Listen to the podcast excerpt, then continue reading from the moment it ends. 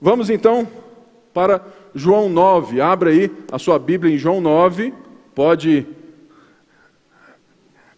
graças a Deus, dar uma pausa aí e botar o tema da mensagem de hoje.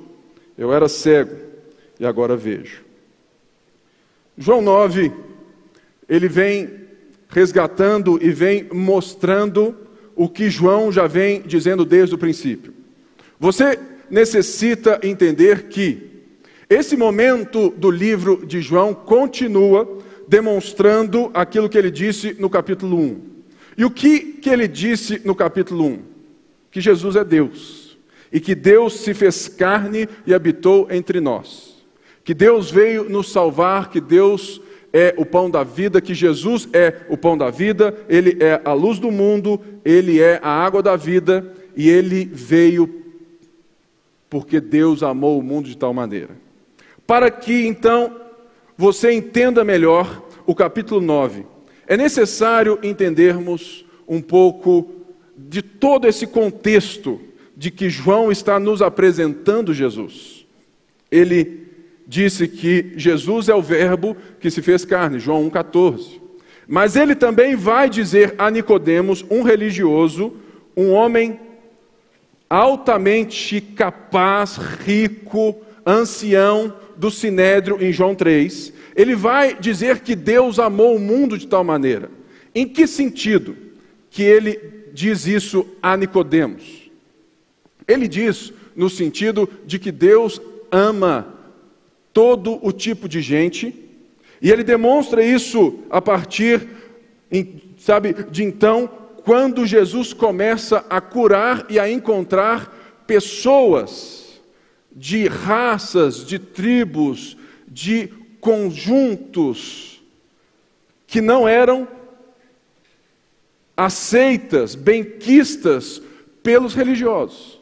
Por isso que Jesus diz a Nicodemos que ele tem que nascer de novo. Ou seja, Nicodemos, você que é religioso, crentão, né, segue todas as regras do sinédrio, ancião, um senhor, você que tem tudo no seu domínio, você precisa entender que você precisa nascer de novo. Você precisa recomeçar do zero. E ele então diz que Deus amou o mundo justamente porque João nos mostra esse contraponto o tempo todo de Jesus tentando dialogar, abrindo os olhos dos religiosos também.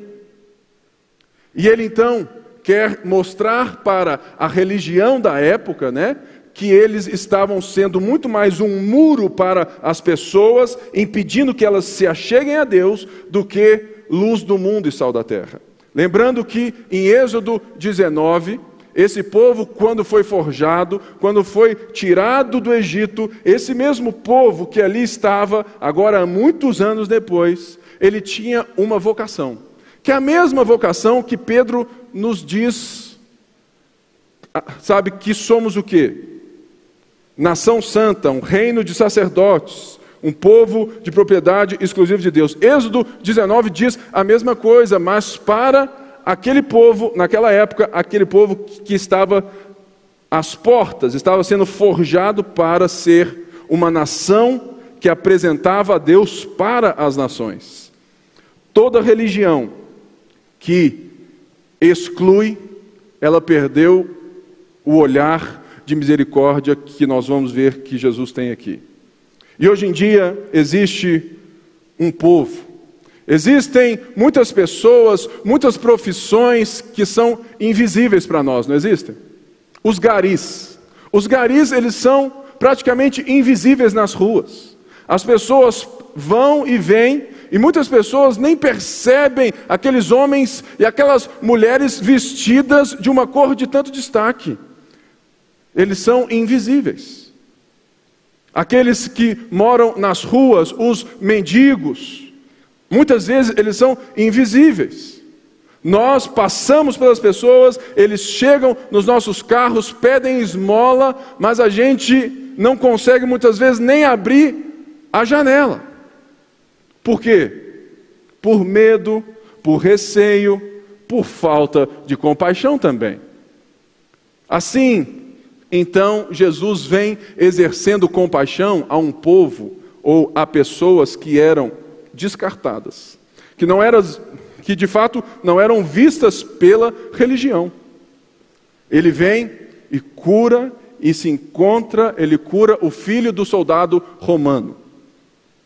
Soldado romano era alguém totalmente malquisto pelos judeus. Ele se encontra no poço com uma mulher samaritana, que, esse povo tinha nojo dela.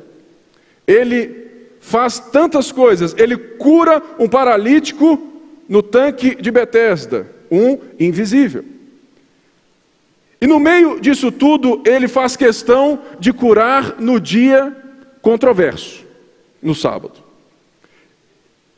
E João 9 é justamente o sexto milagre dos sete milagres que João narra como sinais. João apresenta os milagres feitos por Jesus como sinais, como um apontamento, como uma direção, uma seta mostrando quem ele é. Então, João 9 diz assim, João 9:1. Aí vamos ler. Ao passar, Jesus viu um cego de nascença. Seus discípulos lhe perguntaram: Mestre, quem pecou, este homem ou seus pais, para que ele nascesse cego? Disse Jesus: Nem ele nem os seus pais pecaram, mas isto aconteceu para que a obra de Deus se manifestasse na vida dele. Enquanto é dia, precisamos realizar a obra daquele que me enviou. A noite se aproxima quando ninguém pode trabalhar. Enquanto estou no mundo, sou a luz do mundo. Tendo dito isso, ele cuspiu no chão, misturou terra com saliva e aplicou-a aos olhos do homem. Então lhe disse: Vá lavar-se no tanque de Siloé, que significa enviado. O homem foi, lavou-se e voltou vendo. Até aqui, por enquanto. O texto diz algo muito interessante que nos mostra esse olhar aos desprezados, aos invisíveis. Muita gente lê tão rápido a Bíblia que esquece dos momentos e das ações que podem ser rotineiras de Jesus, mas não são. Jesus ainda estava em Jerusalém, ainda era a festa dos tabernáculos e o texto vai nos dizer que é sábado. Então, era o dia mais importante da festa. Jesus estava cercado de gente. Ele já era amado e odiado. Lembre-se que no capítulo 8 ele acabara de dizer que antes de Abraão ser, eu sou, dizendo que de fato Jesus é o Filho de Deus. E eles tentaram o quê? Apedrejá-lo, matá-lo. E ele vai e sai fora. Aqui então, ele aparece de novo. E o texto destaca algo que não pode passar desapercebido: que Jesus viu um cego de nascença. Naquela época havia um certo temor, um certo medo de que toda doença de nascença, todo cego de nascença era alguém amaldiçoado por Deus. Por quê? Porque se alguém nasceu dessa maneira, essa pessoa, ou os pais dessa pessoa, ou alguém dessa pessoa, deve ter feito alguma coisa que Deus está punindo ela, aonde ela não tem nem a chance de ver uma luzinha sequer. A gente não sabe se esse homem não tinha olhos ou se tinha, qual era o problema dele. A gente sabe que ele nunca viu, mas Jesus o viu. Sabe, irmãos, todos nós que somos de Jesus temos que aprender as pequenas ações de Jesus na vida. Nós precisamos ser diferentes quando nós temos a luz que brilha e nós temos a condição de enxergar as pessoas que o mundo despreza. Jesus viu e olha a pergunta dos discípulos, que não estavam preocupados com aquilo que Jesus estava preocupado. Quando Jesus viu, Jesus teve compaixão de alguém, compaixão de um homem, compaixão de um cego de nascença. Os discípulos querem respostas que fogem à compaixão, mas querem uma resposta que é muito plausível, é normal. E fala assim: mestre, quem pecou? Porque eles estavam totalmente voltados, envoltos nessa concepção de vida que se você pecar, se você fizer alguma coisa errada, se você fez alguma coisa ou seus pais fizeram alguma coisa, Deus vai te punir. Então, aquele cego de nascença era visto como maldito e ele se tornou um mendigo, ele era invisível. E Jesus, de uma forma muito linda, Jesus não rende um assunto que é um assunto muito importante. Por quê? No final das contas, eles estavam perguntando algo que todo mundo pergunta: Senhor, qual é a origem do mal? Qual é a origem do mal? Eu tenho certeza que, que você já sofreu alguma coisa na sua vida e perguntou: Senhor, por que, que eu estou sofrendo por isso? Por que, que eu estou passando por isso? Por que, que eu, que dou o dízimo certinho no sexto dia, porque no quinto eu recebo, já no sexto eu já faço a TED, Senhor? Porque eu, que sou crente desde nascença, meus pais nunca fizeram nada, Senhor, por que, por que comigo? E Jesus, Ele traz uma resposta que não quer aprofundar nesse tempo, porque o que Jesus quer dizer é que ele quer tirar dos olhos desses discípulos uma, sabe, de fato, essa maneira de ver a vida. Sabe por quê, irmãos? O pecado é a causa, os pecados são consequência, e as doenças não são consequência dos pecados, do seu pecado. É claro que existem coisas, escolhas que você faz que podem destruir a sua vida, a sua tudo. Ou seja, mas esse homem que é um cego de nascença, ele não escolheu pecar. Mas Paulo diz que todos pecaram e destituídos estão da glória de Deus. Ou seja, o que nós vemos aqui e que a gente tem que aprender é que, no final das contas, toda doença no mundo, toda dor, tudo não é, é consequência, primeiramente, dos seus pecados, mas do pecado. Que pecado é esse? O pecado de Adão e Eva. O pecado, a queda que fez com que o mundo harmonioso de Deus fez com que a morte entrasse no mundo, e pela morte nós estamos sofrendo as consequências de uma escolha que nós fizemos em Adão. Por isso é interessante que você entenda, primeiramente, que a causa da sua dor muitas vezes não tem nada a ver com a causa das suas escolhas. A causa da sua dor é porque nós somos pecadores, necessitamos de um Salvador e estamos num mundo que jaz no pecado. A morte ainda está. Por isso, Jesus diz: Olha, isso aconteceu para que a obra de Deus se manifestasse na vida dele. Não no sentido de Deus ter sido pego de surpresa, porque Deus sabe de todas as coisas. E não no sentido de que Deus fala assim: eu quero, eu desenhei esse homem cego. Obviamente que não, mas Deus está usando todas as coisas para se revelar e usa uma consequência do pecado para se revelar como o Salvador, a luz do mundo. Por isso que, que sabe então que ele vem e Jesus diz: Olha, isso aconteceu para que a obra de Deus se manifestasse na vida dele.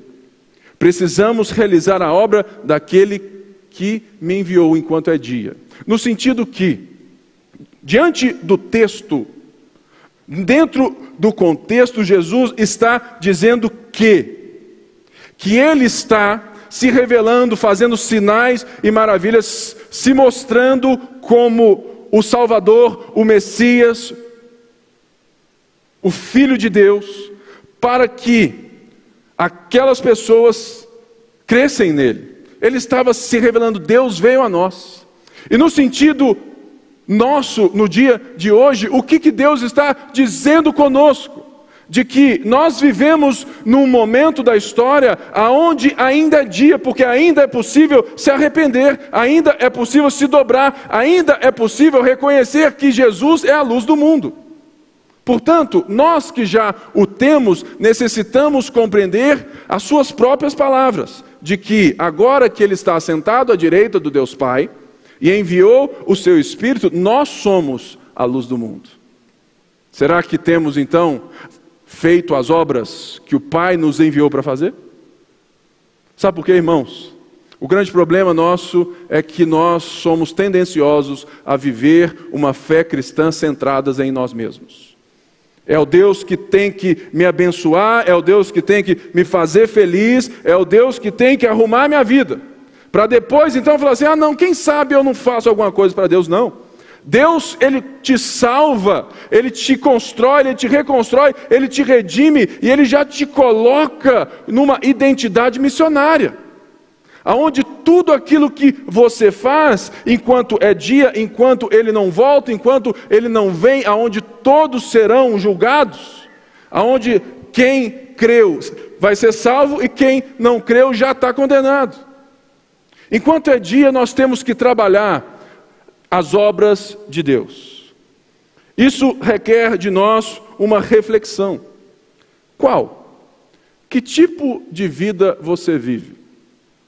Que tipo de vida com Deus você vive?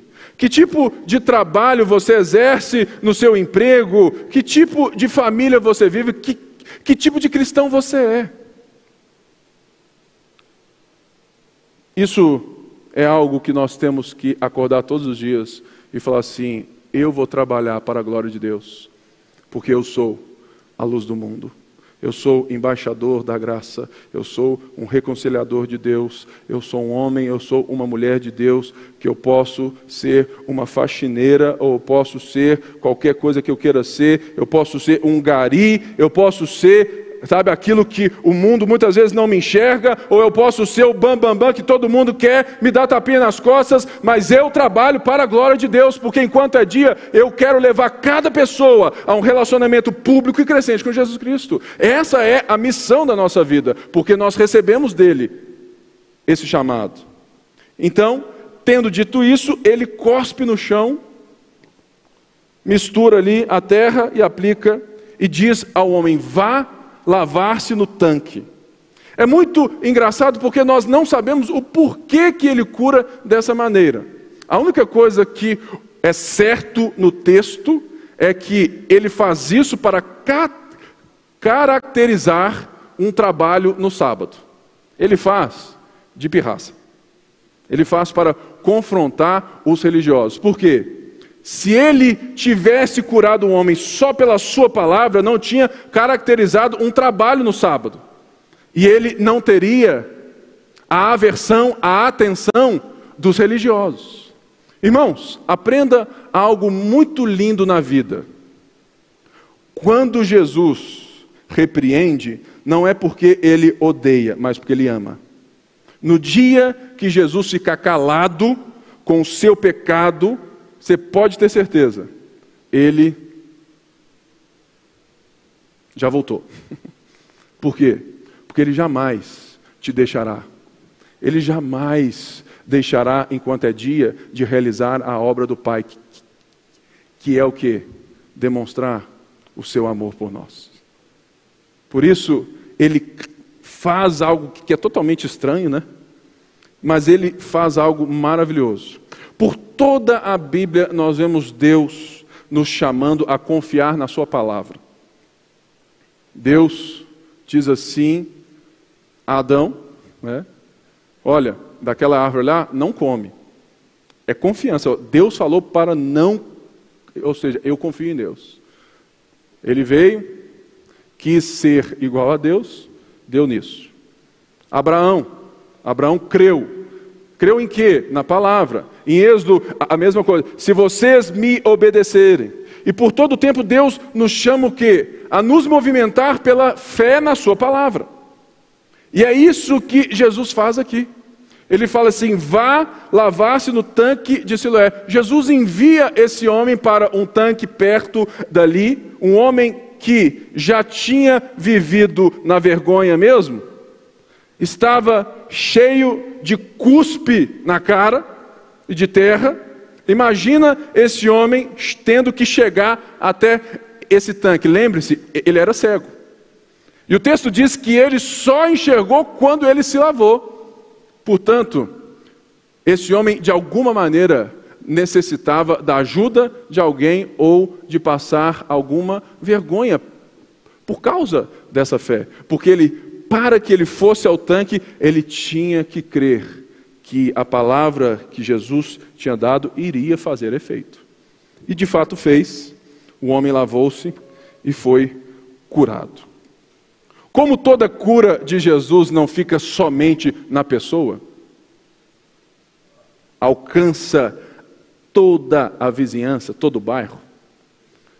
O texto diz assim, a partir do verso 8: Seus vizinhos e os que anteriormente o tinham visto mendigando perguntaram: Não é este o mesmo homem que costumava ficar sentado mendigando? Alguns afirmaram que era ele, outros diziam: Não, apenas se parece com ele. Mas ele próprio insistia: Sou eu mesmo. Então, como foram abertos os seus olhos? Interrogaram-no eles. Ele respondeu: O homem chamado Jesus misturou terra com saliva, colocou nos meus olhos e me disse que fosse lavar em Siloé. Fui, lavei-me e agora vejo. Eles perguntaram: Onde está esse homem? Não sei, disse ele. Levaram aos fariseus o homem que fora cego. Era sábado o dia que Jesus havia misturado terra com saliva e aberto os olhos daquele homem. Então os fariseus também lhe perguntaram como ele recebera a visão. O homem respondeu: Ele colocou uma mistura da terra e saliva em meus olhos, eu me lavei e agora vejo. Alguns dos fariseus disseram: Esse homem não é de Deus, pois não guarda o sábado. Mas outros perguntavam: Como pode um pecador fazer tais sinais milagrosos? E houve divisão entre eles. Tomaram, pois, a perguntar ao cego: Que diz você a respeito dele? Foram os seus olhos que ele abriu? O homem respondeu: Ele é um profeta. Uma das coisas mais lindas desse trecho é que a conversão desse homem, ela é diferente. Talvez você venha hoje aqui, está aqui hoje, e a sua maneira de ter aceitado, se entregue a Jesus, não foi instantânea. Assim, olha, Pipe, do nada, parece que minha luz, sabe, veio algo, meus olhos se abriram e eu entendi a fé, eu entendi o Evangelho, eu nasci de novo. Mas existem muitas pessoas que se convertem num processo. Muitas até mesmo num processo racional de pesquisar, de averiguar se Jesus é mesmo aquilo que eles dizem que ele é. E esse processo que o texto nos mostra agora é uma coisa tão linda porque nós vamos ver Jesus sendo alvejado de críticas, sendo ridicularizado, criticado, mas ele não perdeu o foco, que é o processo dele com aquele homem. Primeiramente, eles veem esse homem enxergando. Deve ter sido muito legal. Imagina, irmãos, um cara, de repente, que nunca viu na vida, aparece aqui e vem aqui e fala assim: Ó oh, Pipe, você é gordinho e barbudo, que legal. Fala assim: É, filho, que pena então agora que você viu isso. Não, irmãos, olha só, nossa, que mulher bonita. Nossa, que igreja maravilhosa. Imagina, irmãos, o que é enxergar uma cor, um prisma. Imagina o que é enxergar o mundo. Você não sabe porque você já vê. E os vizinhos então ficam malucos, falam assim: cara, é ele. O mendigo agora enxerga. Que coisa. E lembre-se, o texto diz, acho que aqui no verso 32, que ninguém tinha ouvido falar, nunca se tinha dito que um cego de nascença fora curado. Somente Deus poderia fazer tal coisa. Portanto, quando os vizinhos perguntam, qual é a resposta desse homem? Olha, eu não sei, é um homem, é um homem que se chama Jesus. Em alguma forma, ele está num processo de compreensão de quem é esse homem. E como toda vizinhança tem, e naquela época você precisa entender que os religiosos, os fariseus, eram os doutores, eram os líderes, e eles tinham total autoridade. E lembre-se que antes, para que alguém fosse de fato declarado limpo, ele tinha que se apresentar aos sacerdotes. Nesse caso, esse homem não se apresenta. A vizinhança leva ele e, e, e não leva ele aos caras certos, levam ele aos fariseus, que era a turma do povão. Levaram a... para o quê? Para ter certeza, para receber um selo de qualidade. E o texto vai agora mostrar algo que sempre acontece quando Jesus faz milagres. Os céticos, os religiosos que se acham do bem, que se acham grandões, começam a, a, a duvidar porque não passou pela mão deles. A pior coisa que tem, irmãos, é quando nós vemos alguém sendo abençoado por Deus, quando alguém recebe alguma coisa no trabalho, quando alguém fica grado e uma festa e você fala assim: puxa vida, isso está fora do meu controle. Existem pessoas nesse mundo que não se sentem bem se elas não controlam tudo. Os religiosos são assim. Quando alguém que está perto de você, pastor, que falou assim: Ô Pipe, ah, eu, eu entendi de Deus que agora é hora de ir para outro canto. E a gente fica com aquele negócio: não, o que, que é isso, tudo mais. Ô, irmão, vai em paz. Se Deus falou, querido, é ponto final. Por isso, muito cuidado em dizer que Deus te falou alguma coisa. Porque se você diz Deus me falou, não existe diálogo mais. Deus falou. Deus falou é ponto final. Ou seja, use mais assim, ah, pastor, eu tenho uma impressão no espírito, eu acho que. Ah, não, pastor, mas isso é muito falta de fé. Não, irmãos, é prudência, porque se você está sentindo algo que você está colocando o nome de Deus em vão, né? lá na frente você vai falar, ué, mas Deus não falou? É complicado.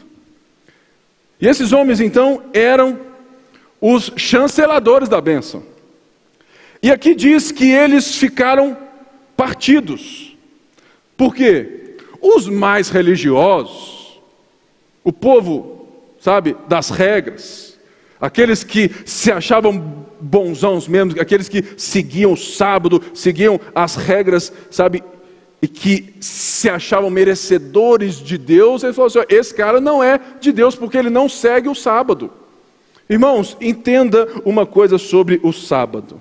Jesus está desde o começo mostrando que o sábado é justamente um lugar de descanso. Descanso em qual sentido? Não do corpo físico, mas o descanso de que Deus criou tudo muito bom, de que Deus fez tudo harmoniosamente. Então Deus trabalha no sábado, por isso que Jesus faz as suas curas no sábado, não apenas para encher o saco dos religiosos, não, mas porque sábado é dia de trazer descanso, harmonia. Sábado é dia de trazer visão ao cego. Por isso que ele cura tantas vezes no sábado. E um outro grupo que não teve como negar que a cura era verdadeira, falou assim: como pode um pecador fazer tais sinais milagrosos? Olha só, todo religioso, e muitas vezes nós vamos assim.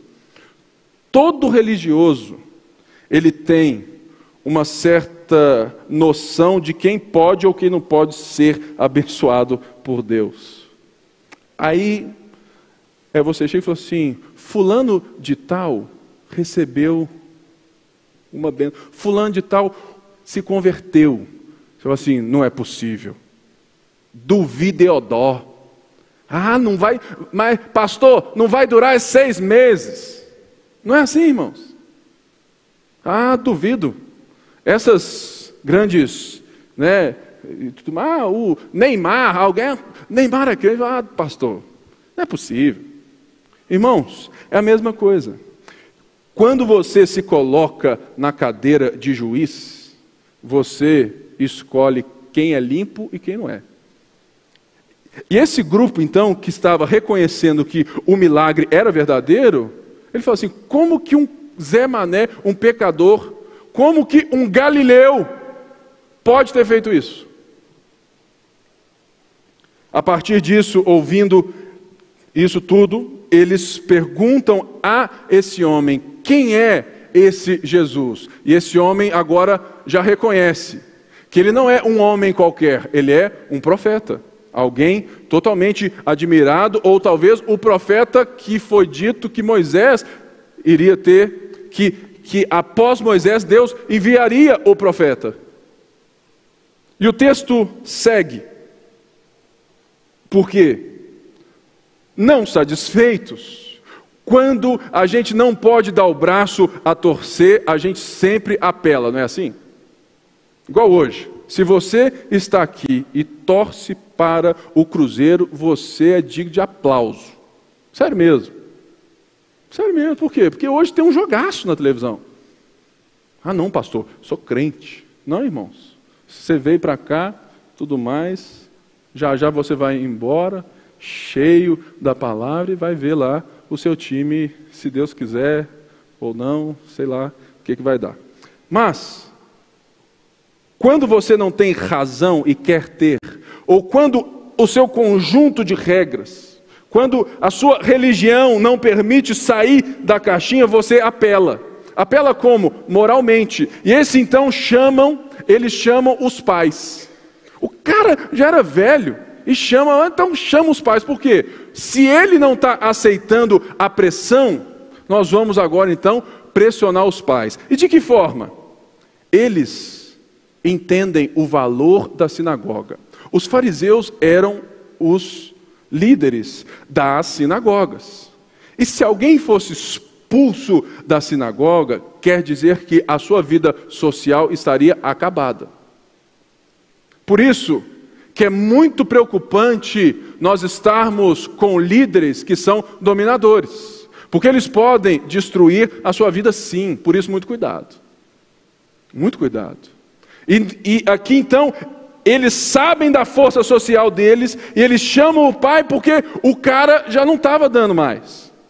E os pais, pressionados, falam assim: olha, que ele é nosso filho, ele é mesmo, e que ele era cego, é mesmo, mas fora isso, ó, pergunte a ele. E o texto diz: olha, eles não deram muita trégua porque eles estavam com medo de ser expulsos da sinagoga. Deixa eu te falar o que aconteceria se os pais confirmassem. Os pais não teriam mais assistência se eles estivessem em necessidade. Os pais, se tivessem qualquer vendinha, loja, eles não teriam mais um cliente, porque a comunidade iria repeli-los. Ó, esse aí foi expulso, viu? Esse aí foi expulso da igreja. Cuidado, ó. Talvez, ó, o suco dele não deve ser tão bom, não. Por quê? Porque ele foi expulso da igreja, deve ser amaldiçoado. Ou seja, eles tinham tanto poder que eles tinham como, de fato, excluir essa família da sociedade. E os pais, então, morrendo de medo, consideraram a reputação maior do que o próprio milagre visto. Não satisfeitos, eles chamam pela segunda vez o homem. E agora é que eu gosto. O homem, agora, ele começa a demonstrar uma ousadia em defender, em proclamar, em evangelizar, que ele é irônico com os religiosos. Irmãos, pensa a cena. É a mesma coisa de você ver um homem descartado pela sociedade, talvez um próprio mendigo, evangelizando, pregando, ensinando um juiz hoje em dia. E ele vem, então, e é perguntado de qual forma, para a glória de Deus, diga a verdade. Irmãos, é a mesma coisa, falou assim: jura por Deus que esse homem é um Zé Mané, que ele é um pecador, que ele não te curou, juro por Deus, ou seja, fala para a gente o, aquilo que a gente quer. É impressionante que quando a gente quer ouvir as respostas que a gente quer, as nossas perguntas já dão afirmação para que essa pessoa caia e responda assim: ah, viu? Falou. Talvez você está assim, como que eu vou hoje ir para casa e conseguir falar com sabe, a minha mãe, o meu esposo, a minha esposa, que eu preciso daquela coisa. Você já coloca aquilo que você tanto quer como uma necessidade. Pai, eu preciso de um iPhone, né? não é assim? Pai, eu preciso de uma Caloi. Pai, eu preciso de um, de um Mac. Não serve qualquer outro, não, tem que ser aquele. Por quê? Quando você, quando a religião apela dizendo, olha, para a glória de Deus, eles estão apelando num discurso religioso que é o mesmo discurso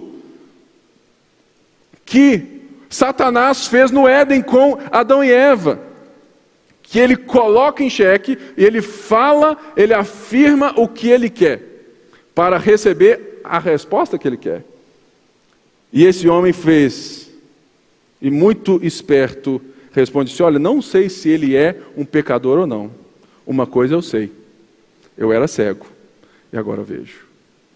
E a partir de então, ele vem respondendo com ironia esses homens.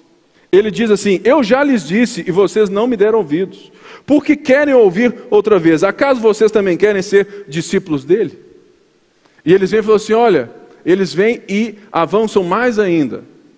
Em que? No status religioso. Fala aqui, você sabe com quem que você está falando? Né, não tem esse negócio hoje em dia? É impressionante, né? Sempre que alguém apela, assim, você sabe com quem que você está falando? Se você já fez isso, ou se você faz isso, irmão, se tem uma coisa feia na vida, é isso. Sabe por quê? Você sabe com quem você está falando? Um homem que é salvo pela graça, que não tinha mérito algum para com Deus. Um homem que estava perdido no mundo. Então por que que você levanta a voz? Só quem é um religioso baseado no mérito, no currículo, no pedigree, que faz isso. Eles falam: "Nós somos discípulos de Moisés". Porque nós sabemos a lei, nós somos instruídos, nós temos um passado, nós temos um pedigree. Você, esse homem aí, é um Zé Mané. Nós nem sabemos quem ele é. Olha só, que coisa estranha, né? Já começou a mentira. Porque Jesus já era famosão. Eles já sabiam quem ele era. Fala assim: não, esse aí a gente nem sabe. Aí esse irmão chega e fala assim: olha, engraçado. Vocês não sabem de onde ele vem, contudo, ele me abriu os olhos. Ou seja, vocês estão nervosos justamente porque Deus me curou, e isso foge daquilo que, que vocês acham como certo e errado. É João mostrando para nós e para eles: olha, Deus amou o mundo. Deus não amou só um tipo de gente. Deus não amou só um tipo, sabe, de, sabe, um povinho que, que sabe, branco que tem isso. Não, Deus amou gente de, de todo tipo, quer você rejeite eles ou não. E lá no céu na restauração, no final de tudo, a nossa família vai ter gente de toda língua, tribo, raça e nação. Essa é a beleza do Evangelho. E por isso que é perigoso e que nós vivemos numa linha muito fina entre sermos discípulos de Jesus e religiosos. Religião mata. Religião constrói muros, mas o Evangelho é derrubador de muros. Jesus vem e ele vai vendo dentro de uma festa em Jerusalém, ele não vê o sumo sacerdote. Irmãos, Jesus vê o cego de nascença. E esse cego agora está dialogando e diz: Olha, isso é extraordinário, você não sabe de onde vem mas ele me abriu os olhos, sabendo que Deus não ouve a pecadores. Como que esse cara pode ter me curado se ele é um pecador? Deus não ouve pecadores. Não existe relacionamento. Então eles apelam, expulsam esse homem da sinagoga. Expulsam esse homem da vida deles, expulsam esse homem do local. Ou seja, diferente dos pais, esse homem não teve vergonha de declarar que aquele homem que o curou não era apenas um homem, não era apenas um profeta. E para fechar, nós vemos então uma coisa maravilhosa. Irmãos, enquanto, enquanto o nome de Jesus estava sendo discutido, criticado, aonde os religiosos estavam tentando a todo tempo, sabe, desacreditar esse milagre, Jesus estava em algum lugar que eu não sei, o texto não fala, mas aqui no versículo 35 diz que Jesus ouviu que o homem havia sido expulso. E ao encontrá-lo, olha só, irmãos, João 9:1 diz que Jesus viu. Jesus curou. Jesus então sai de cena. E quando Jesus volta, Jesus ouviu e foi ao encontro dele. Ou seja, Jesus não deixou aquele homem sozinho quando a sociedade o rejeitou. Jesus foi ao encontro dele e perguntou: Você crê no Filho do Homem? Filho do Homem é um dos termos que se refere ao Messias, ao Salvador, lá de Daniel. Ou seja, o que Jesus pergunta é: Você crê que foi o Messias? E a resposta dele, desse homem, é: Quem é ele, Senhor, para que eu nele creia? Jesus disse: Você já o tenho visto, é aquele que está falando com você. Então o homem disse: Senhor, eu creio. E o adorou. Olha só, irmãos, pensa no passado, pensa nas angústias, pensa em tudo que que um cego de nascença passou mendigando por toda a sua vida. E agora que ele tinha recebido uma cura, ninguém estava falando, puxa vida, glória a Deus, todo, mundo estava assim, não, não é Deus, não, fala que não é Deus, todo mundo mais uma vez rejeitando o cara, a ponto dele ser expulso. E Jesus vai lá e falou assim: ó, eles são cegos, mas eu te vejo. Eles são cegos porque eles só veem o seu próprio ego. O problema é que nós vivemos em um mundo, o um mundo no pecado, é um mundo que só olha para si. Jesus, ele nunca virou as luzes para ele mesmo. O nosso problema é que nós somos religiosos quando nós, nós viramos as luzes para nós mesmos quando nós achamos que tudo o que Deus faz é a nosso respeito. E nós somos incapazes de viver a alegria das pessoas, a angústia das pessoas, nós somos incapazes de não fazer como os religiosos fazem. Eles expulsam porque eles sabem o que é bom. Não, irmãos. Nós precisamos ser uma igreja inclusiva. Incluir não quer dizer abrir mão das verdades, mas é dialogar com as pessoas para que elas entendam e vejam na nossa vida que aquilo é verdade. Sabe por quê? Tem muita gente que faz muito barulho, que canta alto, que grita alto, que prega alto, que faz um monte de coisa alto. Deixa eu te dizer algo. O volume da sua vida o volume da sua história, o volume da sua fé, o volume das suas ações tem que ser muito mais alto que o volume da sua voz. As pessoas precisam enxergar Jesus. Você tem que ser essa luz do mundo que não brilha porque você sentou do lado dela e pregou. Não, porque você é um pregador ambulante. Aonde você vai, a forma como você vive demonstra quem Deus é. Nós precisamos aprender mais com Jesus. Precisamos aprender a ver com Jesus e a ouvir com Jesus. E ele então adorou. Ele não apenas disse, oh Senhor, muito obrigado. Não, ele adorou. É um termo que só é dado a Deus, é um termo que é só usado para Deus. Quando esse homem adora a Jesus, João quer dizer que ele reconheceu que Jesus é o Filho de Deus. Aleluia. Então, vem então aqui e fecha o texto com Jesus respondendo aos religiosos: Eu vim a este mundo para julgamento, a fim de que os cegos vejam e que os que veem se tornem cegos. Alguns fariseus que estavam com ele ouviram-no dizer isso e perguntaram: Acaso nós também somos cegos? Disse Jesus: Se vocês fossem cegos, não seriam culpados de pecado. Mas agora que dizem que podem ver, a culpa de vocês permanece. É, tem uma frase aí que diz que o pior cego é aquele que não quer ver. O pior cego é aquele que vê, mas ele vê a vida a partir do seu próprio ego.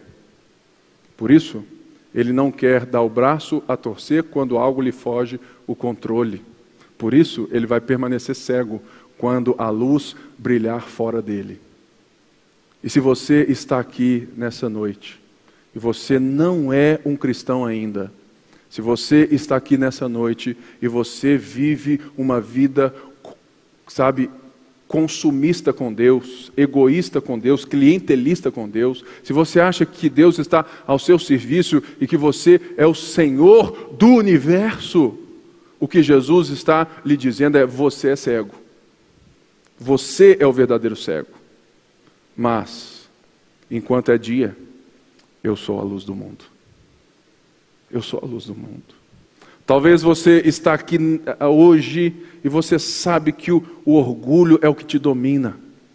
Deixa eu te dizer, Jesus está aqui e Ele é a luz que pode tirar as escamas dos seus olhos e tirar esse orgulho que só te destrói. Todo cristão, para ser cristão, ele precisou dizer uma coisa: Senhor, eu preciso de ti. Senhor, eu sou pecador, eu preciso de um Salvador. E o que Jesus está dizendo é que aqueles que irão permanecer cegos são aqueles que possuem o orgulho da vida, porque somente o orgulho nos impede de ver o Salvador.